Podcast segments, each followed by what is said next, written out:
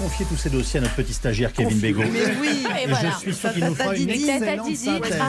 Mais bien sûr, et vous, vous allez superviser tout ça, chère Amandine. On vous retrouve sur le site rtl.fr. Oui. voilà. Et on va, re- bah, maintenant, on va accueillir Monsieur Courbet. Eh ben voilà. Non, pas du tout, c'est Jean-Pierre Foucault. Pour qui va gagner des millions Notre candidat du jour est Didier Deschamps.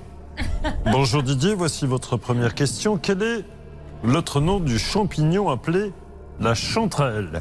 Olivier Giroud, Non, c'est la girole. On n'était pas loin. Quel est le nom de cette pathologie cutanée qui se manifeste par des plaques rouges Karim Benzema, C'était l'eczéma, dommage. Le nom de ce cirage de fabrication française Raphaël Varane. Barane, dommage. Eh bien, vous retenterez votre chance. Où est-ce que vous allez chercher des trucs pareils?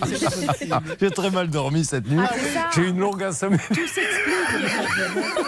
Vous, vous me faites peur. hein. Oh là là, mais maître de comment elle est, quand il est là, je fais n'importe quoi. Bon, on va parler donc évidemment un peu de PV, de radar, de choses comme ça complètement injustes. Et puis vous verrez que deux personnes, les pauvres, étaient tranquillement chez elles quand la police, alors à deux endroits différents, a défoncé leurs portes, sont rentrés, fusil, tout le monde à terre et compagnie.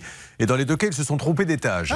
Alors, ça, jusque-là, tout va bien. Mais là où, et c'est vraiment euh, scandaleux, et là je suis sérieux, c'est que pour se faire indemniser, parce que dans un cas, ils ont cassé le portail, la porte de garage et la porte d'entrée, Oui. pour pouvoir se faire indemniser, il faut tout changer.